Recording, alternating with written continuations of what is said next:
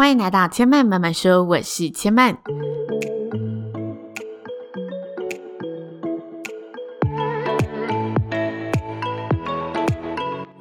目前频道在 Apple Podcast、Spotify、KKBox 以及 Google Podcast 都听得到。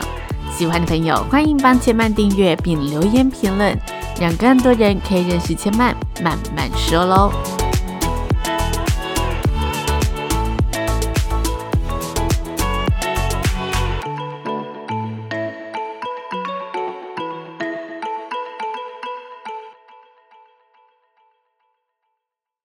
你说话的样子就是你生活的样子。欢迎来到千嫚慢慢说，二零二一年的新单元。做着做着呢，这个单元就迈入了三月份了。在这个系列当中呢，千嫚会从熟悉的日常出发，与大家聊聊不同的表达方式，开拓美好生活，就从好好说话开始。今天的好好说话呢，想要来跟大家聊聊赞美这件事。那同样在聊之前，要跟大家呢做个说明。呃，接下来两三个礼拜或者两三个月的节目，前半都是一刀未剪版的，直接来跟大家分享。所以如果中间过程呢有出现一些瑕不掩瑜的地方，也请大家多多包涵喽。我上周呢收到一个听众的私讯，他问我说：“当一个朋友一直说自己胖的时候，要怎么回复他，才可以让这个朋友感受到被安慰，或者让他开心起来？”那我给予了这个朋友一点自己的想法和建议。在给完这些建议之后啊，我突然意识到，其实最能让人感到安慰或开心的重点。有一个很大的元素，那就是让对方看到自己的好。那这个如何让对方看到自己的好呢？最简单也可以被通用的方式就是赞美。所以今天我决定来跟大家聊聊赞美这个主题，以及我自己在赞美的时候，我觉得有哪一些赞美法则是呢，会快速的经过我脑袋的。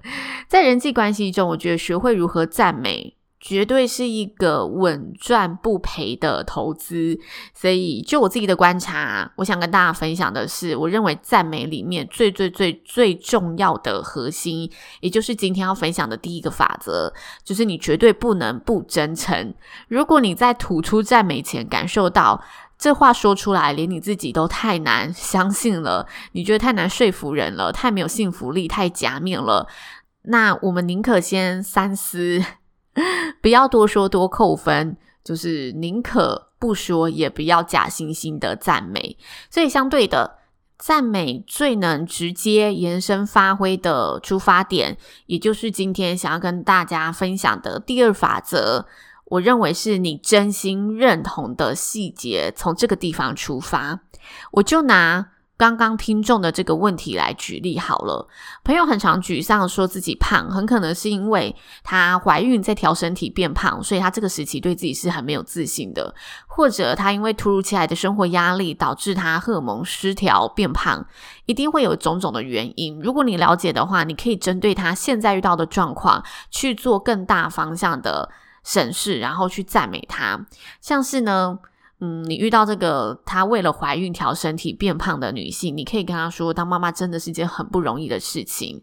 但是宝宝在你细心的照顾下，状态都很稳定，你可以把她照顾得这么好，真的是很厉害。你不用直接去回应她说啊，变胖没有关系啦。你应该告诉她，她变胖背后其实是为了一件她正在努力的事情，而且她做到了。这是我觉得赞美可以转个弯，然后找你真心认同的细节去说的一个方式。或者呢，你的朋友刚好是因为生活压力，然后呃荷尔蒙失调变胖，这时候我觉得你可以跟他分享，你最近面临的压力状况真的不是一般人可以顶过来的。你这么勇敢的去处理，而且走过来，真的超令人佩服。如果我在这个情况下，可能 是变胖又处理不来。我觉得这两种面向都是赞美他当下真的做得很好的那个部分，然后去提醒他不要忘了自己是为了什么而努力的。那如果有时候我们可能是不知道他发生什么事情，他就是变胖了，而且很沮丧。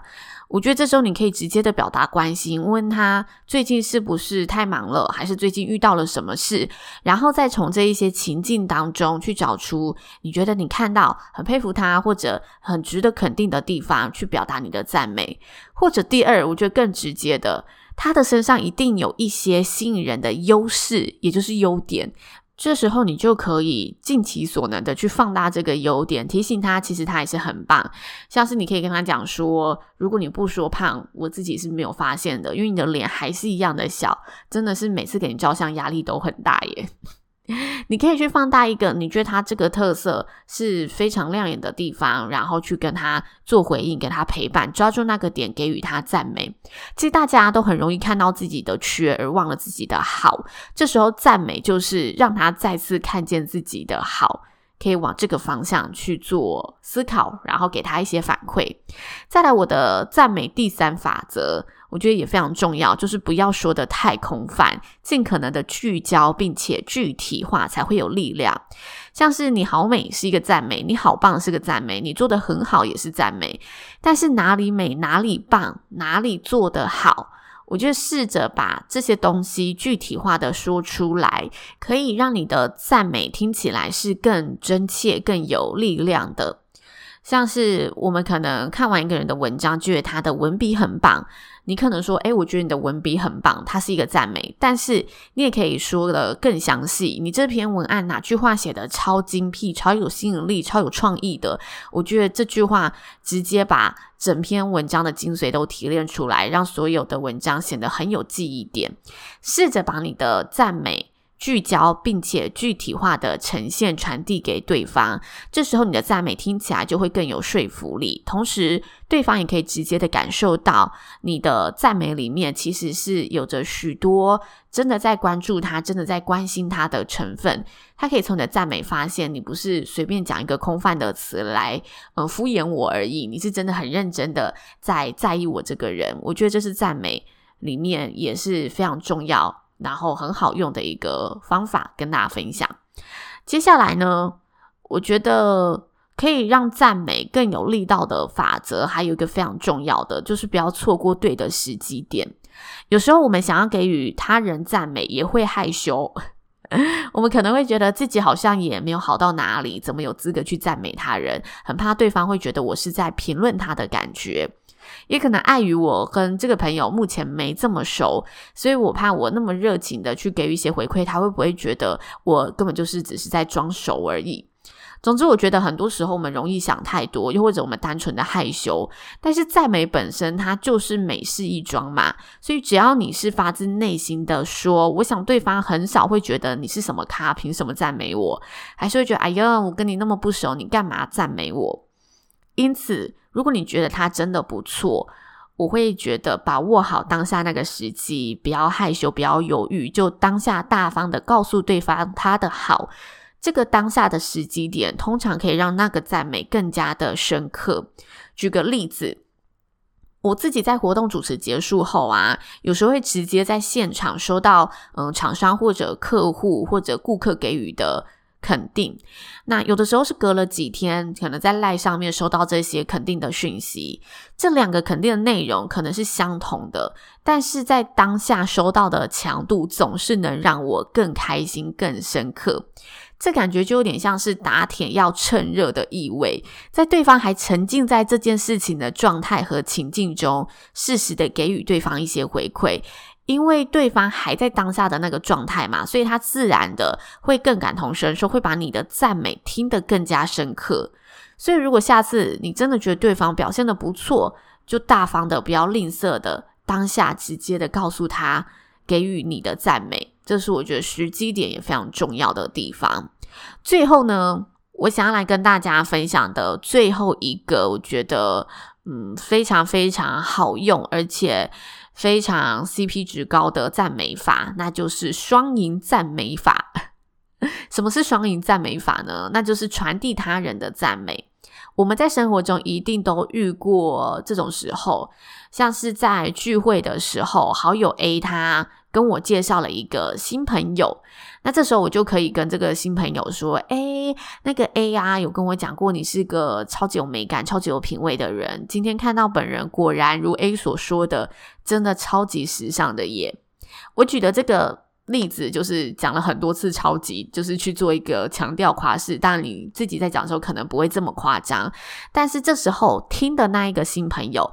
他就会感到非常开心，他觉得，哎，你虽然还不认识我，但是你就已经有听过我了。我觉得我被看见了，每个人被看见都会去开心的嘛。再来是好友 A 在旁边，你也等于替他做了面子，你就像是只呢传递美好的喜鹊。一箭双雕的把这两个人的心和面子都攻了下来，所以对方很开心，同时你的朋友 A 也很开心，可以在彼此的身上都增添一些好印象，所以我才会说这是一个双赢赞美法。如果我们真的有听过别人说某某的好，不用把它变成自己的赞美，我就直接告诉他说：“诶，我曾经听过谁说你怎么样怎么样怎么样怎么样。”他好，从你口中说出来已经是好事了。然后他要听到另外一个朋友，他同时为另外一个朋友加分。如果这时候另外一个朋友他不在会场，不在现场，你也可以呢，在下一次的见面跟他说：“诶，我上次见到了某某，我有跟他说你跟我说过他怎么样怎么样怎么样，他听了很开心哦。”我觉得这同样也是。替自己去拿到更高分、更好印象的一个方式，这是千嫚今天想跟大家分享的最后一个，我觉得最高招的双赢赞美法则。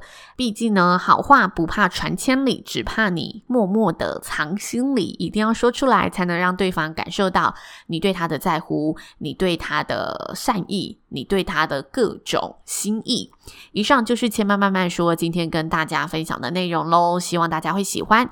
那目前千嫚的节目呢，在 Apple Podcast、Spotify、KKBox 以及 Google Podcast 都听得到。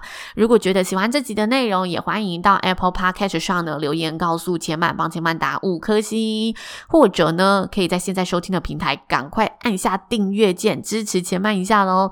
千嫚慢慢说今天就说到这里了，也邀请大家下次再来听我说喽，拜拜。